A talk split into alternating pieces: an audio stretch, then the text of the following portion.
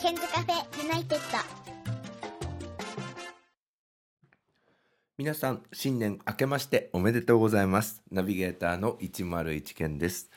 えー2019年が明けまして1月1日の初っ端の放送は、えー美容学生の秀友さんの回だったんですがあれは実は12月の25日に、えー収録をしておりましたので実質、えー新年の最初の収録がこの番組1月7日、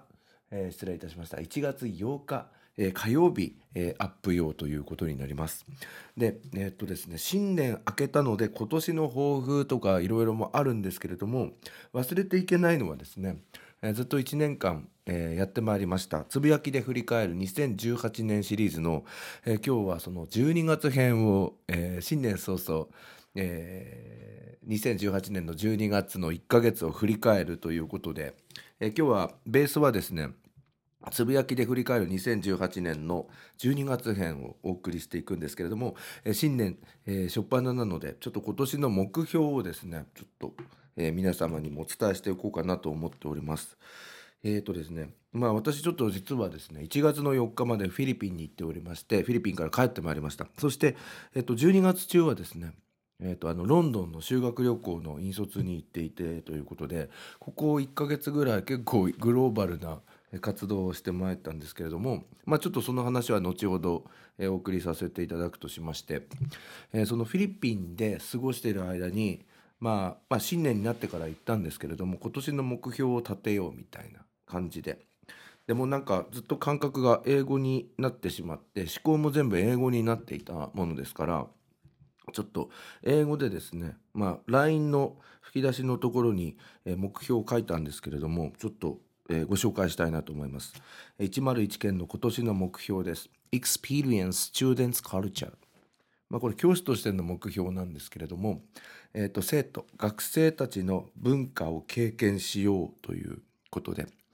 若者が今どんなことに夢中になっているのかとか、えー若者が、えー今どんなことを考えているのかとかどんな過ごし方をしているのかとかライフスタイルも含めて、えー趣味も含めていろいろなものをこの若者目線になっているものを、え上から目線でこう切ってしまうのではなくてまあちょっと経験してみようかなということで、え今年はですねまあちょっと最近あのいろいろまあ大人だし40過ぎてるしということであの控えておりました、えっとインスタグラムとか、えーちょっとあんまりアップしていなかったりしたんですがもうガンガン今年はアップしてやろうかなと思っています。それから、えっとツイッター実は私のツイッター2009年からもうずっとやっているんですけれどももうえツイート数トータル4万8535ツイートやっていてまあ結構長いんですけど、えっと、フォロワー数も1,000人超えてた時期もあったんですが今なんかあんまりあのつぶやきを真面目にしてしまったらばフォロワー数も減ってしまっていまして今829人のフォロワーになっていますがちょっとですね SNS 関係をまあその若者の文化を経験する Experience Students Culture という視点に立って、いろいろやってみたいなと思ったことをガンガン発信していこうかなと思っております。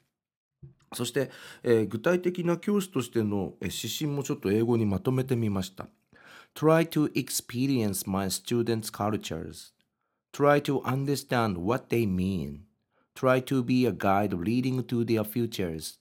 Try to help them realize their dreams. Try to be like a place where their dreams start. These above are my mottos as a teacher. 生徒の文化を経験してみたい。生徒の思いを理解してみたい。生徒の夢案内人になりたい。生徒の夢実現に貢献したい。生徒の夢始まりの場所のような存在になりたい。これが私の教師としてのモットーですということで、えー今年は Experience Students Culture ですね。まあ、これは教師としてで、まあ、その Students っていうところを Other Person's Culture とか Other People's Culture とか Other Nations Culture とか、まあ、いろいろな、えーそこのところをこう変えることによってさまざまな、えー人々の、えー文化を触れて文化に触れてそして経験していきたいなと思っておりますので、えーぜひよろしくお願いいたします。そしてポッドキャスト的にはえー去年も本当にですねたくさんの方に聞いていただきましてありがとうございます。そして2018年の後半はですねあのかなりリスナー数が伸びましてえー多分今年1年で20%増ぐらいになったんじゃないかなというちょっと予測が立つんですけれども iTunes の順位の方も上がっておりまして先日このカテゴリーでは世界で110番になっていました。まあ、あのカテゴリー別なのでトータルの順位では全然しょぼいんですけれども、えっと、カテゴリーの個人ジャーナル部門で110位110位に、えー最高になっていたので今年は、えーベスト100入りを目指して頑張っていきたいかなと思っております、えーそしてリスナーの方もたくさん聞いてくれるようになりまして本当にありがたいなと思ってるんですがあの同時にありがたいなと思っているのはそのゲストの方がですねかなり出てくれましてもうなんか後半はほとんどゲストとのトークになっていて週に1回ぐらいしかあの一人トークまあつぶやきで振り返るシリーズですけど、まあ、これしかやってこなかったんじゃないかみたいなところがあるので今年はそのゲストのトークも充実させながら少しその一人トークもともとその一人トークで始まったもので特別編としてゲストの方に出ていただいているみたいな形だったので、まあ、ちょっと最近本末転倒な感じになっていてただそのゲストとのトークも結構面白くなってきてなんでどっちも、えー、と充実させていきたいなと思いますので一人トークも結構頑張っていこうかなと思いますので引き続きよろしくお願いいたしたいと思います。えそして、えー今年もいろいろと頑張っていきたいなと思っておりますのでぜひ、えー皆さん声をかけていただいて、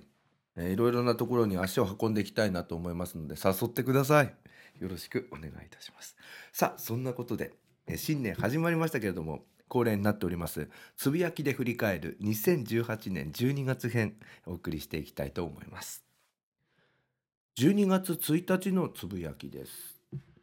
いやどうも楽しかった。卒業生の保護者の方と卒業生と夕食を食べながら語りました。ありがとうございました。明日からまた頑張れそうです。ということで。いやどうもというような、えーというラーメンの、えーお店がですね、え茨城県のつくば市の豊里地区というところにありまして、まあ、地域では結構有名なんですよ。でもともとはその常総市にあるラーメンすすきのまあ、そこで働いていた人が「いやどうも」っていうのをあの始めてあと最近ラーメンすすきので働いていた人が下妻に「嘘だっぺ」っていうのを始めていてまあどこのお店もなんかベースになる味がちょっと似ていてすごい美味しいんですよね。で個人的にそのラーメンすすきの「いやどうも」えー、とそれから「嘘だっぺ」では、まあ、味噌ラーメンチャーシュー入りが個人的にはおすすめでそれからチャーハン餃子もうこの辺最高なのでもしラーメン好きとか中華料理好きの方はあのぜひ行ってみてほしいなと思います。で実際ですねこの収録しているのが1月の6日の今日日曜なんですけどこれ12月の1日だったんですね。もうあれから1ヶ月以上経つんだなと思っています、えーいつもタマさんはえーこの放送を聞いてくださっておりましてありがとうございます。えー新年早々メールもいただきましてあのフィリピンで、えー LINE の方を、えー受け取らせていただきました。先ほど返事したばかりでちょっと遅くなってしまって申し訳なかったんですけれどもあの今年もよろしくお願いしたいなと思います。えー年末には、えー美味しいあの後でご紹介いたしますけれども、えー千匹屋のフルーツタルトを送っていただきましてもうそれを楽しみに年末乗り切ったみたいなところもあるのであの頑張れましたありがとうございました。で、えーまあその玉さん一家とまあ時々こう飲み会みたいなのをずっとお子様方が卒業してからもやらせていただいているんですけれどもお父様にはですねうちの庭をこれから今年からお世話になる予定でそちらも楽しみにさせていただいているところなんですがもう毎回本当にトークが楽しくてでまあ何度も自分、うん、ポッドキャストの中で親を亡くしてみたいななんか寂しくなっちゃいますみたいな、あのーところがあって、まあ、ベースになんかちょっと悲しみみたいなのがちょっと心の中にありましてでもその玉さん一家といろいろ話しているとなんかこう吹っ切れていくというかなんか元気になれるというかあのそういうのがあってさっきもちょっと LINE で送らせていただいたんですけど、えー今年もあの元気をもらいながら頑張りたいみたいな、ことを送らせていただきましたけどね引き続きよろしくお願いしたいなと思います。それでねこの12月の1日にイヤドーモに行った時になんですけれども学びがあってうんとねこれ初めて見たんですけどあの餃子をどういうふうに食べるかということで初めてその玉さん一家が食べている食べ方というのに感動いたしました。私はあの普段は醤油とあとお酢を結構入れるんですよ。それからラー油。でそんな感じで食べるんですけど玉さん一家はお酢。そしてそこにパラッと胡椒。以上。それだけであのー食べるんですよね。でえ本当に美味しいのかなと思って食べたんですけどいやこれがですねやっとっていう感じで本当になんかさっぱりした風味になっていて餃子の肉汁っていうんですか？それがこう引き立つっていうような感じなんですよね。実はこの収録が終わった後今夜我が家はあの親戚の方にもらった手作り餃子があのうちの妻があの調理してくれるんですけど今日自分もちょっとイヤドーモの餃子とは違いますけれどもそのもらった餃子を酢と、えーと胡椒を少々パラッとやって食べてみてどうなのかなっていうのをやってみたいなと思っております。後ほどあのツイッターの方とかに上げてみたいと思いますのであの後でよかったら1月6日日曜日のツイッターをご覧いただきたいと思います。そしてあのケンズカフェあ一あのツイッターの方もあの鍵外しておりますので101件ですね。えーはしえー、と101件であの通常のツイッター見ることができますのでぜひご覧いただきたいと思いますもちろんえっ、と、ケンズカフェのツイッター、ハッシュタグ、10、えっ、と、ケンカフェ101、ハッシュタグ、ケンカフェ101の方にも、この餃子のつぶやき、ちょっと上げておきますので、あのぜひチェックしていただきたいなと思います。たまさん一家、今年もよろしくお願いいたします。えーと、それからですね、私、あの、ロンドンにですね、12月の5日から1週間、あの、行っていたんですけれども、ちょっとその間に飛び込んでまいりました、まあ、私の身近のな地域のですね、えーニュースがありまして、そちらをちょっとご紹介したいなと思います。えー茨城新聞のツイッターをリツイートしております。開業40年を迎えた下妻市長塚オツの大規模プール佐沼サンビーチの存続問題を損廃問題をめぐり菊池博市長は7日施設を廃止して取り壊し更地にする方針を明らかにしました。来年度の営業もしないということです。まあ今年度ですね。あ来年度ですね。えー市議会全員協議会に説明後記者会見した菊池市長は更地にした上で年間を通して利用可能な施設の整備を模索すると述べました。佐沼サンビーチは海水浴場から離れた県西地域でも水で遊べるよう県開発公社が1979年に整備しました。入場者数の減少などからこの校舎が運営から撤退し施設は2009年に下妻市へ無償譲渡されました。施設の老朽化に伴い多額の修繕費がかかっており市は来年度電気設備の修繕などで約1億円が必要と予測。え入場者数も黒字の目安とされる14万人を5期連続で下回り記録的猛暑だった今期でさえ約12万人でした。年度別収支も14年度以降赤字が続いています。菊池市長は4月の就任会見で公約通り1年以内に方向性を出したいとの考えを示し6月に施設環境や経営状況を調査する佐沼サンビーチ検討委員会を町内に設置していました。検討委員会は11月20日付で菊池市長に報告書を提出しました。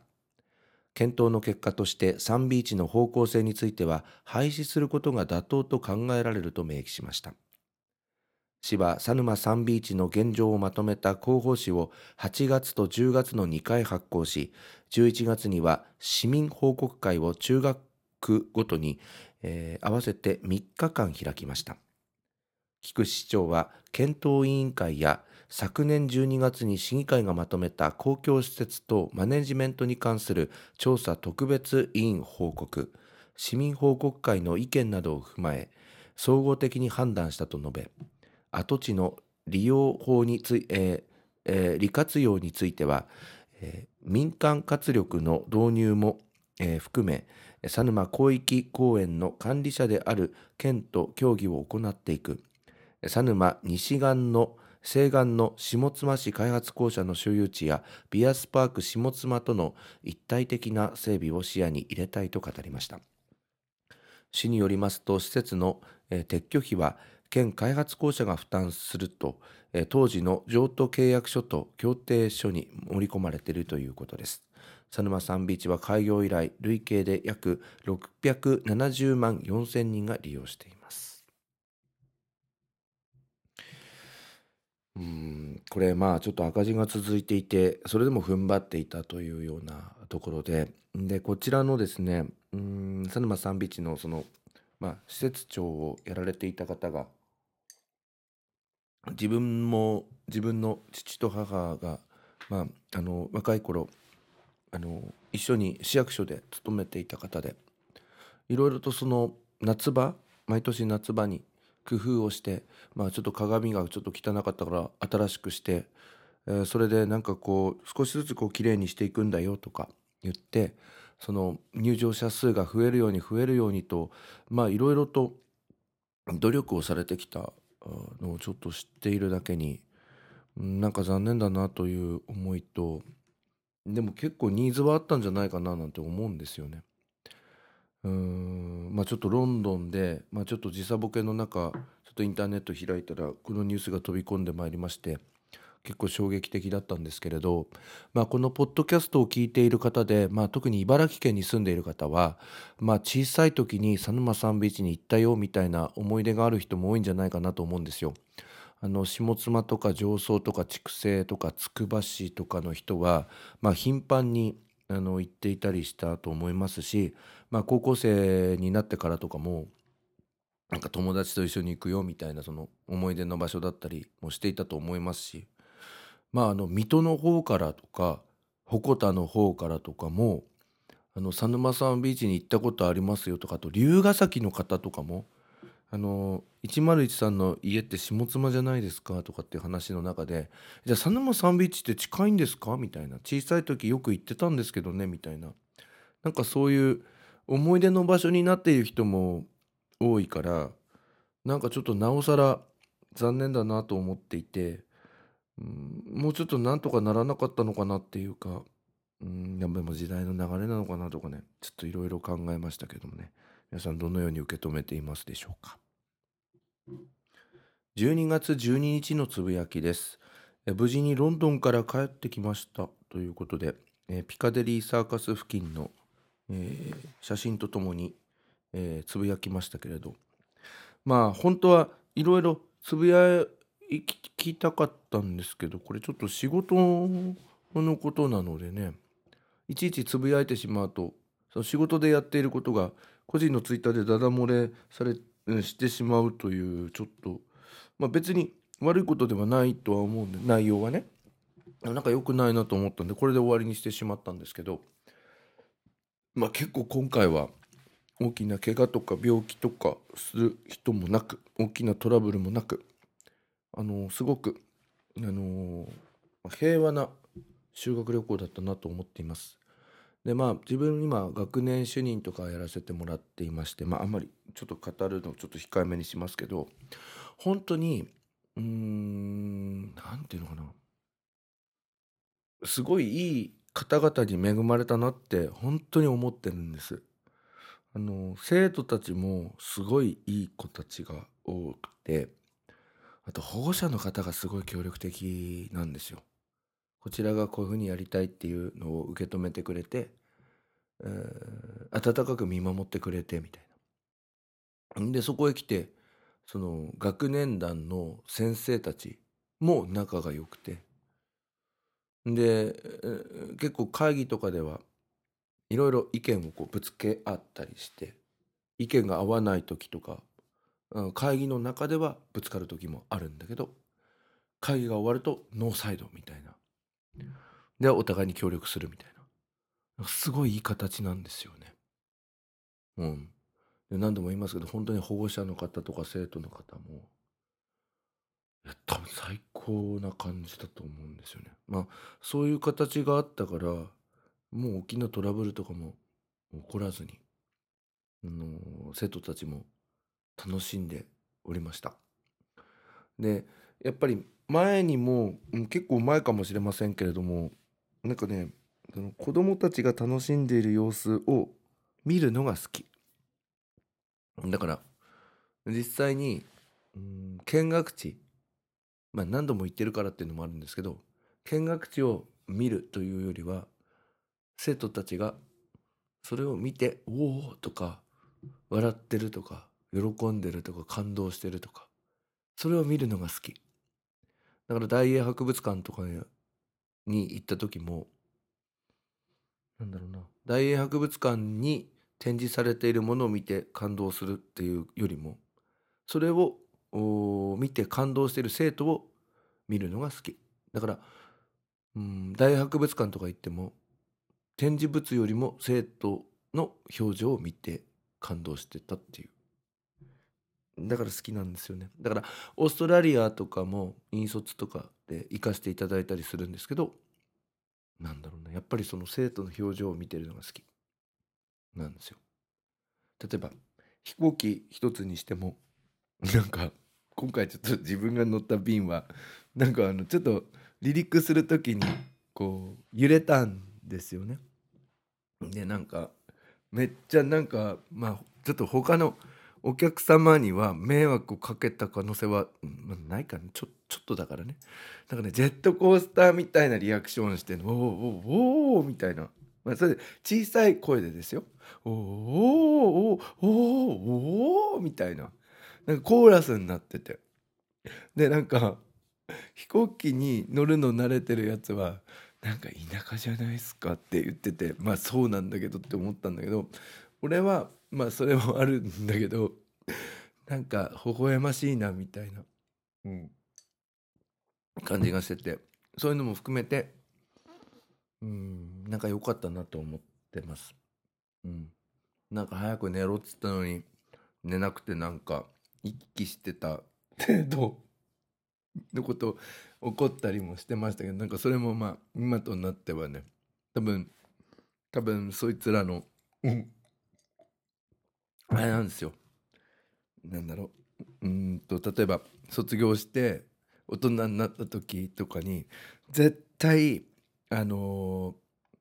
なんつうの飲み会とか大人になった時に同窓会とかで絶対その話すんだよね。もう分かってんですこれ。そういえば修学旅行の時にさみたいな。もう問い券なんかガチ切れしててみたいな。しかも消灯時間早くねみたいな。絶対ななるんですよ。だからまあちょっとそれを狙ったっていうわけじゃないんだけど。別に怒ってましたけどいやもそそうでもないんですよ実は。あのはい。そういうふうにやっといた方があの後々、うん、あの忘れないみたいな、うん、いいんですよ、まあ、今もずっと怒ってたらダメだけど。全部そのなんつうかな。いやなんか怒られちゃうかもしれないけどなんかこうネタにつながるんですよ。その程度だったら。あのシャレになんないやつとかダメっすよ。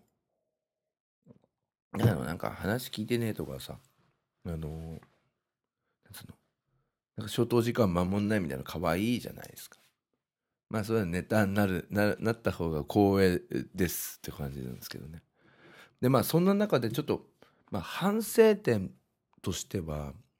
もう少しそのなんだろうな事前準備？事前学習みたいなのをもっと充実させられればよかったなって思ってんですよ。だからもうまあちょっと、うん、1年生のうちから、まあ、できることならば1年生のうちからもうなんかそのロンドンとロンドン郊外のその、まあ、歴史的な場所とか文化的な部分であったりそういうのをこうテーマ別にまとめて発表するとか。もう全部その2年生の12月にロンドンに行く時まで全てその学校行事が学年行事かがなんかロンドンにこうつながるようなあとはまあ自分英語の教師ですけど英語の授業もロンドンにつながるような、やり方がもしかしたらできるのかなできたのかなっていうのがちょっとあって。まあどうしても、まあ、今回ちょっと修学旅行の責任者みたいな形であの行かしてもらったんですけどもうね安心安全の部分ばっかりになっちゃうんですよ。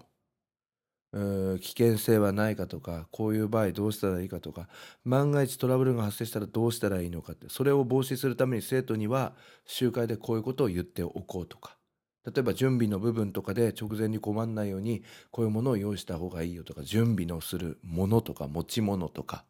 あと注意事項とか集合時間とか飛行機のこととか。なんかねそういう話ばっかりになってしまってもう少しクオリティを上げるんだったらばやっぱりそのロンドンについて学ぶ歴史的な部分であったり文化的な部分であったり食うーまあ文化か。食それから風土だったり気候だったり音楽だったりうん文学作品だったりミュージカルだったり。そういうのをもっとやれれば。あと英会話もそうかな。もっと充実できるのかなと思って。まあちょっとそこが反省部分なんですよね。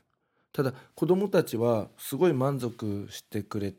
てて。うーん。うん。あとなんだろうな。判別行動がやっぱり一番良かったみたいなあのー声もよく聞きます。で自分たちで、えーその現地の人に聞きながら目的地に行ってしかも買い物まで自分たちだけでやれたっていうのがこう自信になってくみたいなところもあってそこも良かったのかなと思ってます。あとそれからまあちょっとあんまり詳しいことは今ない方がいいのかもしれませんけどやっぱりそのビザの取得についてあのやっぱりもう少し早めに早めにいろいろ行動しておくべきだったなっていうなんか申し訳なさがちょっと伝わります。まあそんなうん思いで、えー帰ってまいりました。12月13日のつぶやきです。まあ、これ修学旅行の代休だったんですけど、えー久々に渋谷にやってまいりました。肌寒いですということで。えーこの日はですねちょっと妻も娘も職場学校で私平日のお休みだったということで実はロンドンに行く前から11月のうちからリップス渋谷店の、ところを予約させていただきまして、結構人気のある美容師さんに髪の毛を切っていただきましてそれからスパイラルパーマ、えーですね、えーそれをかけていただいて結構いい感じに仕上がってまして。まあもうあれからもう20日ぐらい経つのかな？ですけど今もいい感じで。ただちょっとフィリピン行った時のなんか湿気でなんか変な感じになってしまったんですけどなんか気に入ってますね。よかったです。リップス。はい。12月13日のつぶやきです。時計を修理してもらおうとしたのですがえ隙間が空いてしまっていてそこから水が入っていたそうです。なんか中かびてたんですよ。だから時計が遅れるのかどうかはわからないのですがとにかく新しい時計を買ってきました。ということで渋谷にありますディーゼルのお店で、えーディーゼルの買いにもなりまして買いました。で時計はロフトで直したんですけどただのあの電池がちょっと足りなくなっていたということで今通常に戻ってるんですけどまあいいかと思って。あのー時計2つ持ちになりましたディーゼルで。もうねなんかねディーゼルはこの間の修学旅行でもボクサーパンツ3枚セットみたいなのとかトレーナーとかも買っていてでなんか今年あ去年か。去年からすごいディーゼルにあのハマったんですよ下着が。だから俺なんかディーゼルのパンツとか多分、10枚以上持ってるかな。捨てちゃったのもありますけど。履きやすいしなんかデザインもかっこいいしということで。今はもうほぼほぼあのディーゼルのパンツを履いておりますけれど、えーロンドンでも買ってきてでえっ、とこの12月13日には渋谷でディーゼルの、えー、と時計を買いました。でえっ、とですねそう、えロンドンでは次の段取りをしたり打ち合わせをしたり時間がない。けど一瞬の自由時間を狙って10分間で、え買い物をできました、えディーゼルディーゼルしてるけど良い感じでした、ウエストフィールドというショッピングモールで一瞬で買ってきました。10分で。手前はボクサー日本でも愛用しているやつがありましたということで。なんかね結果なんかねこのトレーナーも110ドルとかしたんですよ。多分うんでもとね1万9うん、なんですけどあのロンドンで買った方が安かったです。同じやつがえっと渋谷のディーゼルにあったんですけどそっちの方が20%より高かったからあお得な買い物できたなと思って満足しております。ディーゼルいいっすよね。12月14日のつぶやきです。日本が寒い。ヒートテックが効かない。帰る。ロンドンから帰ってきたばかりなのに日本で日曜日に東京でやる国際交流の講演の打ち合わせをしていました。テーマはオーストラリアンホスピタリティです。イギリスの月はオーストラリアの準備です。講演が成功しますように。なんかものすごい脱力感疲れが溜まってたのかな。まずねこの寒さなんですけどイギリスねこの時期にしては結構あったかかったんですよ。で生徒にはヒートテックを着てこいだの。あの手袋とか絶対持ってきた方がいいよとかってもうすっげえ力説してたんですけど自分自身も手袋あの買って持ってったんですけど一回もはめなかったっていうことでごめんっていう感じだったんですけど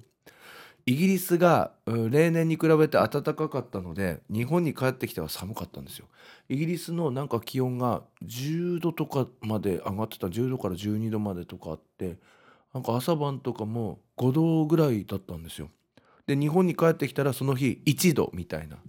めっちゃ寒くてうーんなんかもう生徒にはまあイギリスの最後の夕飯の時にもう日本寒いから気をつけようねみたいな話は事前には入れてあったんですがだいぶだいぶ寒くて生徒たちもあの苦労したのかなと思います。そして12月の16日には今度オーストラリアの公演をあのやってきたので頭を切り替えるのも大変だったのとあとなんか考えてみれば、えー、と一昨年末に一人でロンドンに行ったのもまあちょっとこの修学旅行を見越して、えー自分の目で見ていくということだったので実はその修学旅行終わりましたけど1年がかりで個人的には準備をしてきた部分があってなんか全部終わっちゃったなっていうことでこの脱力感なんか燃え尽き症候群みたいなあのちょっと感じにあのはなってしまったんですけどもだいぶここへ来てあのまた通常の状況に、えーなってまいりました。12月15日のつぶやきです。病院で待っている間に時間があるのでつぶやきますということで実はあの定期検診引っかかっちゃいまして胃になんかポリープみたいなものがあるので胃カメラみたいなことになってまあ結果、えー1月の中旬に胃カメラを飲むことになったんですけどあとピロリ菌の検査も受けることになったんですけど念のためね。でまあその胃カメラの申し込みって一度診察しないとできないので12月の15日に、えー土曜日だったんですけど休みだったので、まあ、診察してもらいながら胃カメラの予約などもしたんですがちょっと待っている間になんか結構風邪の人が多かったから結構混んでたんですけどロンドンのホテルで毎朝 BBC ニュースを見ていたんです。そしたら日産のカルロス・ゴーン氏のニュースを東京特派員が衛星生中継で伝えていました。背景が新宿。えなんとも不思議な気持ちになりました。これイギリスの朝に BBC のニュースやってて東京から生中継やっていて東京の時間は、午後の2時32分というようなことだったんですけど、えー後ろにその東京都庁とかが映ってるんですよ。でなんかこの角度からだとなんか低めのビルだなみたいな。BBC のその東京事務所ってどこにあるんだろうみたいな感じなんですけど角度的にはどうなんだろうこれどこなんだろうって感じなんですけど新宿が後ろに映っていて。なんかイギリスにいながらあの日本からの生中継を見ているということで。なんかちょっと面白いなと面白い光景だなと思ったのでその写真もツイッターの方に上げておりますのでえぜひよかったらあの見ていただきたいなと思います。12月15日のつぶやきです。母の実家新しい倉庫を建設中お祝いを持って行ってきました。ということで、えー専業農家なんですけれども新しい倉庫を作るということで、えー着工されておりまして、仕上がるのが春頃と言っていましたので、楽しみにしていきたいと思います。12月15日のつぶやきです、今日お会いした方と話しててその方が言っていた言葉が印象的だった。二十歳の働き方20代の働き方30代前半の働き方がある。40代になった俺たちはその頃と同じ働き方を知っていたらダメなんだ。この年にはこの年の働き方がある。それを聞いてハッとしました。この7年間ずっとあの頃の働き方をしたくてかっこ担任を持ってクラスの子たちとワイワイやる。あの頃に戻りたくてあの頃の働き方で毎日過ごしたくてそれを夢見てなんとか割り込めないか考えてきたことが間違いだったのかなってそんな風に思いました。気づくと42歳になってて今考え今教えている子たちと25年も年の差があるのに一緒に交わりたくて高校生が興味関心を持っていることを積極的に学んで話題に、えー入れたりしてきたけど働き方を変える時期に来たのかなって寂しいけどそんな風に一瞬思った。けどいつかどこかで一回だけで良いから担任やってみたいんです。今の自分を試してみたい。当時いいクラスを作ってきた自負があるからそれを超えられるようなクラスを作ってみたいんです。一回だけで良いからそれができたら、えーこれからは潔くなれると思うから。うん。ただなんか、うん、フィリピン行ってきてさっきも言ったんですけど experience my students experience ということでああカルチャーということでまあ別にうんその年そのうその年代年代の働き方ってやっぱりあるけれどでもやっぱり子供たちと関わるっていうその距離感っていうのはやっぱり近いままいたいなってうんフィリピン行ってちょっと考えて思いましたけどね。うん。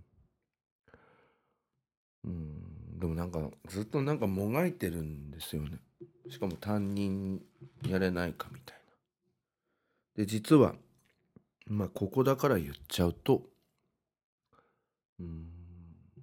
12月の修学旅行から帰ってきてから、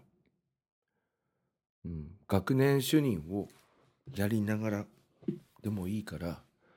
担任を持たせてほしいということをまあ直談判に校長先生のところに行きました。そしたらばそれはもう負担がかかりすぎるからそれは無理ってはっきり断られました。本当になんか今回修学旅行まあ副担っていう形でやらせてもらって子供たちとこう毎日うん過ごしていく中でやっぱり担任っていいなって本当に思ったんですよね。涙ながらに言ってしまいましたけどね。でもなんかそれは自分の立場考えてないなって後で反省したし。もっとなんか現場のまあ先生たちからはどんと構えていつも職員室にいてほしいって言われたことも今年はあ去年か。去年のうちにはありました。自分がバタバタバタバタう動いてしまうとやっぱり現場で何か判断するときに責任者がいないっていう状況って良くないんですよって。責任者がバタバタバタバタバタバタバタバタ若い先生と同じようにバタバタバタバタセットと動いてるってやっぱり現場はスムーズになんないんですよって結構言われたりもしたので。なんかどう振る舞っていいか分かんないんだけどとりあえず experience students culture っていう生徒の文化を経験するっていうことはまあどんな状況になっても担任やれなくても忘れずに、え今年やっていこうかなと思ってますね。すいませんなんか真面目になってしまいましたけど。12月15日のつぶやきです、えーこれを終えたらお酒をやめることにします。タバコもやめましたのでお酒もやめられれば健康体です。次の1年間で高校時代の体型体力を取り戻します。有言実行です。ということで。実はお酒まだやめてないんですけど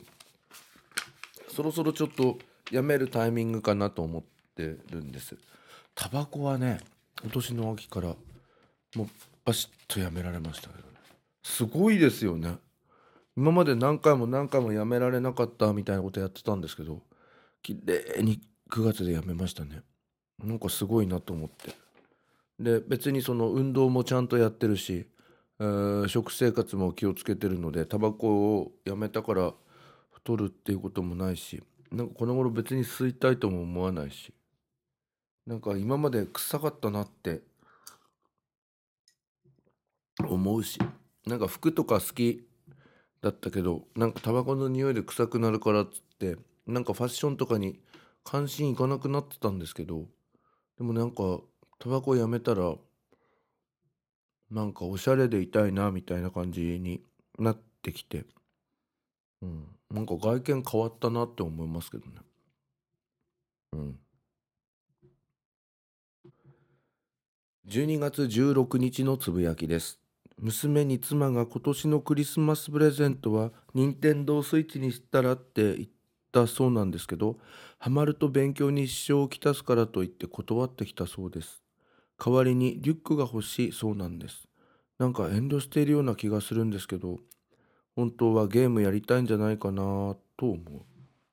今子供たちの間ではスマッシュブラザーズみたいなのが暮れに出てなんかそれをやって冬休みを過ごして昼夜逆転するみたいな現象の人って多分いるのかなとか思うんですけどなんかそういうのをやらないんですよね。なんか子供らしくないのかな？それともなんか気使ってんのか遠慮してんのかなみたいな。なんかそんなことをちょっと考えてしまいます。無理してんのかなとかちょっと考えてしまいましたけどね。12月17日のつぶやきです。昔はかっこいい言葉使ってたんだなって思った。今はそんな勇気はない。これ昔つぶやいてた言葉が出てきたんですけど。あ LINE のタイムラインに出てたんですけど。数年前。俺は変わりたいって思って頑張ってるやつのそばにいたい。俺は強くなりたいって思っているやつのそばにいたい。そいつの代わりにはなれないけど絶好のタイミングで絶好の言葉をかけたい。言葉はそれ自体が人に勇気ややる気を与えられる魔法の呪文なんだと思う。俺は手先も器用じゃないし理系の勉強全然わかんないしすぐに調子に乗るところがあってダメなところがたくさんあるけど俺の頭で頑張ろうと思っているやつに俺の頭で俺の心で考えられる最高の言葉をかけていきたいって思う。うん。なんかいいなぁと思いましたね、うん、まあちょっと勇気ないですけどね。12月18日のつぶやきです。今まで使っていたのをあげてしまったのでああのあげちゃったんですよ。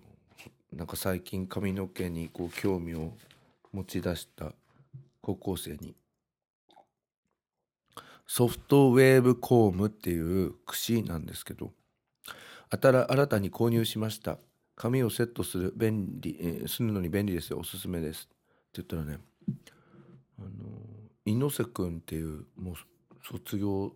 大学東京六大学行って今社会人になって。映画の制作とかやりたいよって言ってた。猪瀬くんも同じの使ってますっていうのがあのインスタグラムのメッセージできておーおーおーとかちょっと思ったんですけどね。12月19日のつぶやきです。フルーツタルトをいただきました。今日帰ってからのお楽しみありがとうございます。美味しくいただきます。帰ってからのお楽しみということで。え12月19日幸せな味美味しいありがとうございました。千匹屋のフルーツタルト。今日はこれを楽しみに頑張ってきました。ということでたまさんありがとうございました。美味しかったです。えーなんか気を使わせてしまって悪かったなと思ったんですけど。なんで自分が千匹屋好きなの知ってたのかなみたいな。ツイッターの昔のやつとかご覧になったんですかね。どうしてなんだろう。12月22日のつぶやきです。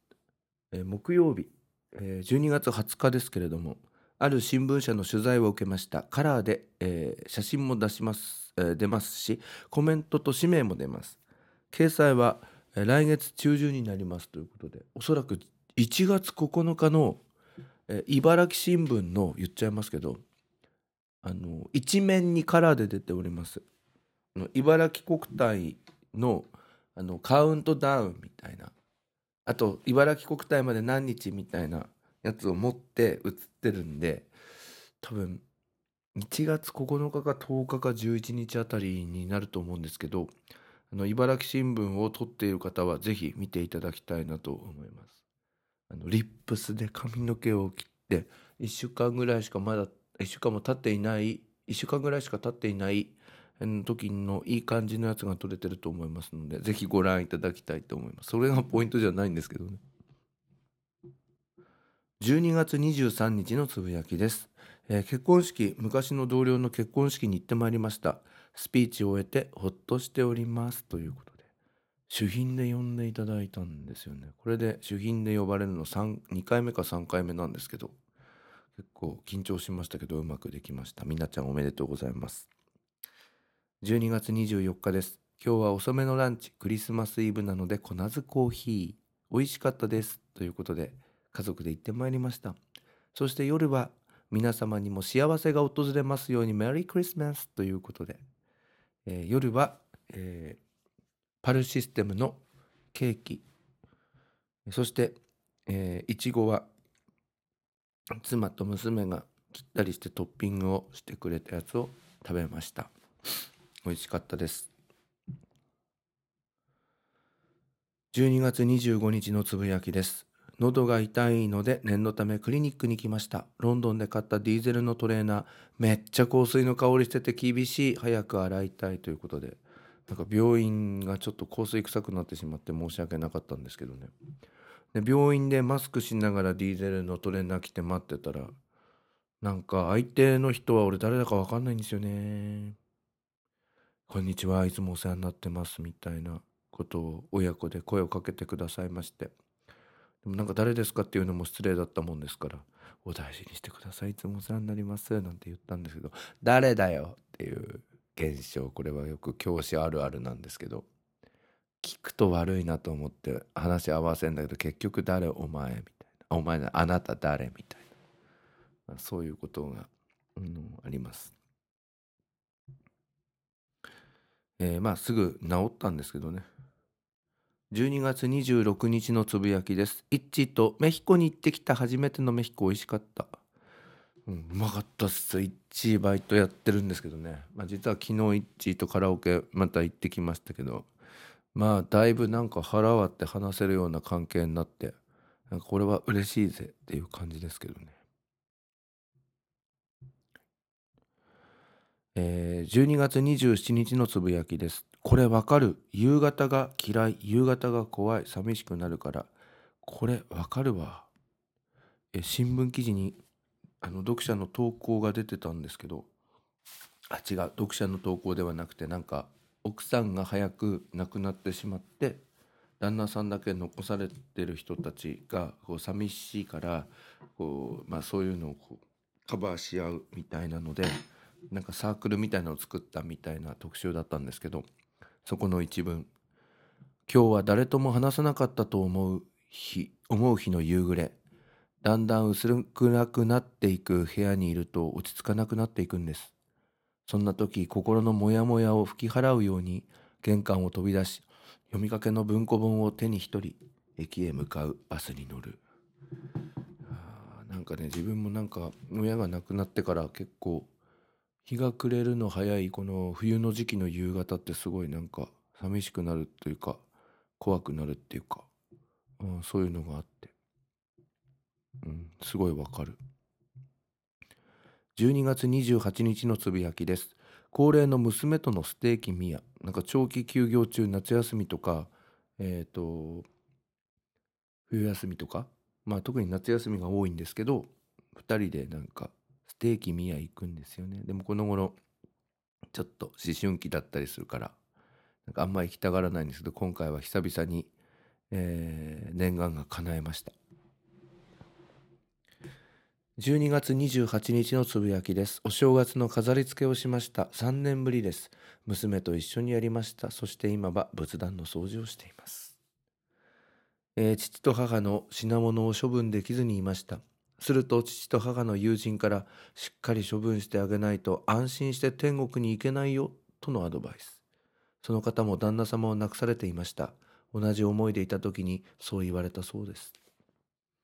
うん、今年に入ってから少しずつお片付けした方がいいのかなとかベッドもまだそのままなんですよねクローゼットの中の服もそうだしなんかやる気になんないっていうか、うん、あごめんなさい。またちょっとしんみりしちゃうんですけどどうしたらいいのかなとか思いますけどね。12月28日のつぶやきです。私のツイート時々心に響くことが多いと言っていただけました。どのツイートがどう響いているのかわからないのですが何かのお役に立てていればと思い来年もつぶやいていきたいと思います。少しテイストを変えるかもしれませんが。ありがとうございます。イッチーさんに言われました。12月29日のつぶやきです。今朝は秀友さんとのトークでいいなと思ったオーバードライブをつけてみます。オーシャントリコのオーバードライブ。で、これ今日ちょっとやったんですけど、今日って1月の6日の朝なんですけど、このオーシャントリコのオーバードライブとウエボのドライワックス、あの灰色のやつ。これね、5対5で混ぜて使うとめっちゃいい感じなんで、ちょっとこれから安定版に、えー、するかな思います。えー、今年12月29日のつぶやきです。これ、たまさんファミリーですね。今年一番元気をもらったファミリーの、えー、お母様と昨夜電話でお話をさせていただきました。年に数回ですがお目にかかっていろいろと話をさせていただいていると、また元気になってきました。まさに元気の源、昔の目覚ましテレビ5時台のコーナー。あの、たまさんちって目覚ましテレビ派なので、ちょっと関連でつぶやいてみました、えー、私は周りにいる方々に恵まれている。ありがとうございます。12月29日のつぶやきです。効果が出ていてびっくり、えー、まあ年の最後なのであのインボディ体組成スポーツジムで測ってまいりましたけれどもなんと体脂肪率がですね10.2%まで下がったんです。そして BMI は23.0のままなんですけれども、いよいよ体型チェック、筋肉型になってまいりました。えー、これからもちょっと頑張って、えー、って体脂肪率を一桁に、えー、してみたいなと思っています。体重がね、あんまり減らなくなってまいりまして、えー、今62.7ぐらいなんですけど、こっから減らないんですよね。で筋肉量っていうのが増えてきてるみたいな感じなんですよね。12月30日のつぶやきです。え今日はいろいろと作業や整理、掃除をしながら、えー、今年1年収録してきたポッドキャストを聞き直しました。とても面白かったです。出演してくれた皆様ありがとうございました。そして聞いてくださった皆様ありがとうございました。このところリスナー数が増えております。新年最初のアップは1月1日火曜日の朝7時になります。昨年最初の放送、あ、新年最初の放送になります。ゲストは美容専門学校に通っている秀友さんです。えー採用内定した喜びとオーシャントリコオーシャントリコでオーシャンですかねこれまでの頑張りとそしてこれからの夢について語っていただきましたお楽しみに以前はブログケンズカフェがベースにありそれを保管するような形でツイッターを活用していたのですがここ数年逆になってしまっていました。新年度からブログケンズカフェの方にも力を入れていきたいと思います。あ全然更新してませんね。こちらもよろしくお願いします。ちょっとブログ頑張ろうかな。あんま無理のない範囲でねやろうかなと思いますけどね。12月31日のつぶやきです。ビーツのイヤホン。ここ壊れてしまったんだけど奥様にちょっと修理してもらいました。接着剤で留めてもらいましたけどね。えー12月31日です。高校時代の親友と飲みに行きます。いろいろな話ができて良いです、えー飲みに来ています、えーお酒弱くなっててびっくり。私だけ強いという高校時代からの、えー親友と軽く飲んできました。語り尽くしましたつっても2時間以内で終わりましたけどね。えー12月31日です。明日からフィリピンに行ってきます。マニラから170キロ離れたスービックという地区に行き、えーそこの語学学校で2日間、朝から夕方までマンツーマンの英語レッスンも受けてきます。マニラの空港から4時間ぐらいの移動があーあるのですが、奮発してハイヤーをチャーターいたしました。安心を買いました。えー明日の朝9時半成田発のフィリピン航空を利用してマニラ空港に向かいます朝早めにチェックインしてアップグレードもしくは通路側の席に変更してもらうようにお願いしようと思っています。1年ぶりの一人旅いい旅になりますようにこのツイッターで逐一旅の模様をご紹介いたします。インスタグラムでは主にストーリーズを活用してリアルタイムに旅の様子をお届けしようと思っています。よろしければ私のインスタグラムをご覧いただきたいと思います。県インターナショナルです。よろしくお願いいたします。えーそれからフルタゾ納税でおせちをゲットしました。はい。えー夕飯中に12月31日、流星を踊り出したら、えーと、娘と嫁が全力で阻止してきました。えー今夜はおせちと年越しそばとケーキと。えーそれからインスタグラム今年もお世話になりました2019年もよろしくお願いしますということでベストナインという写真が今私のインスタグラムの方に発表されております。県インターナショナルでご覧になっていただきたいと思います。はいということで、えーつぶやきで振り返る2018年12月編をお送りいたしましたけれども、えー皆様にとりましてもこの新しい年2019年が昨年よりもさらに良い年になりますようにご記念いたしたいと思います。えっ、とまあえっ、とツイッターのテイストもそうですしインスタグラムの積極性も上げていこうと思いますしそれからブログケンズカフェの方も、えーちょっと頑張っていこうと思いますので、えー改めてここでさまざまな SNS 等々の告知をしておきたいと思います。まず一番使っておりますツイッターですけれども私の個人的なツイッターもう鍵外しております、えー101件です、えーそれから101は、えー数字です。えー K は KEN、K は大文字です。101件です。えっ、と、それから、えっ、と、ケンズカフェユナイテッドの専用のツイッターがあります。えーあまり更新していないし、フォロワーさんも少ない状況なんですけども、よかったらお願いいたします。ケンインターナショナルではなくてごめんなさい。ケンカフェ101、ケンカフェ101で検索してみてください。えそれからインスタグラムはケンインターナショナルケンインターナショナルです。ちょっとあのストーリーとかも含めて頑張っていろいろやっていこうかなと思っています。Experience Students Culture 若者の文化生徒の文化を経験しようというテーマに基づいて頑張っていきたいと思っております。それからケンズカフェの、えー、とブログもですね今年は、えーちょっと更新頻度を上げていこうかなと思っておりますのでよろしくお願いいたします。こちらは k-cafe.cocorog-nifty.com なのでかったらチェックしてみてください。はい、ということで、え2019年私も頑張っていこうかなと思っております。えー皆さんにとりましても素晴らしい一年になりますように。えー今受験で、えー大変だよっていう人も、えー息抜き、時々このケンズカフェ、えーユナイテッド聞きながら、またリフレッシュして、また頑張ってくださいね。えー一日一日がやっぱ勝負だと思いますし、現役生、特に現,、まあ、現役生も浪人生もですけど、ここから伸びますからね、頑張ってくださいね。それから今、ここ2年生の子たち、まあ、自分の学年ですけど、今年受験生を持つっていうことになりますけどもね、えーぜひ頑張りましょう。ということで、えー2019年頑張っていきましょう。はいここまでお聞きいただきましてありがとうございました。今年もよろしくお願いします。ここで101ケンさんに代わってケンズカフェユナイテッドからのお知らせです。この番組では現在リスナーを募集しています。iTunes ストアにあります検索バーにケンズカフェユナイテッドと英語で入れて検索してみてください。無料でダウンロードすることができます。iPod などに入れてぜひお楽しみください。いつでもどこでも何度でも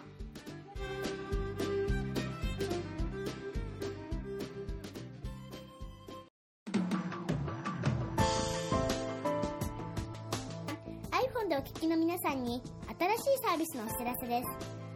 App Store から Podcast というアプリをダウンロードしてお楽しみいただけます。これを利用すると他の作業をしながらでもまたは iPhone を閉じた状態でも聞くことができるようになります。いつでもどこでも何度でも